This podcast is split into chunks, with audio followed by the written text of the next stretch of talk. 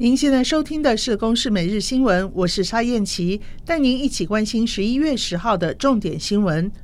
备受外界关注的台中市第二选区立委补选名单，昨天国民党确定宣布由前立委严宽恒代表出战。严宽恒表示，人选是要能够代表地方的声音，而不是让家乡成为政党恶斗的战场。严宽恒说：“单纯的只是在地的乡亲。”要选出一个能够代表地方、为地方乡亲争取权利的民意代表。这一次的选举绝对不是政党恶斗。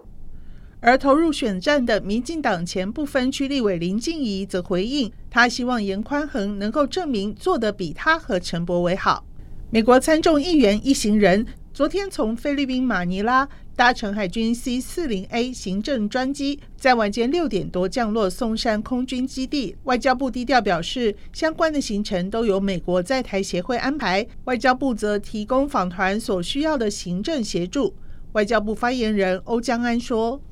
有关于美国联邦参议员跟众议员他们抵达台湾访问的事情，相关的行程是由美国在台协会台北办事处 AITT 来协调安排。外交部我们提供访宾所需要的行政协助，并且就相关的防疫措施来协调中央流行疫情指挥中心。本案经台湾跟美国双方的协调结果，并且基于尊重访宾的意愿，相关的资讯我们会在适时另外对外说明。清华海峡研究院在国立清华大学设新竹办公室引发争议，教育部等部会昨天组织专案小组前往调查，认定有违反两岸条例，将移请相关部会裁罚。教育部昨天发函全国各大专院校。提醒各校进行两岸教育交流活动，要确实依照两岸条例以及现行两岸政策规范办理，并且应该本着对等互惠的原则，如果没有经过各该主管机关许可，不得从事与大陆地区党务、军事、行政机关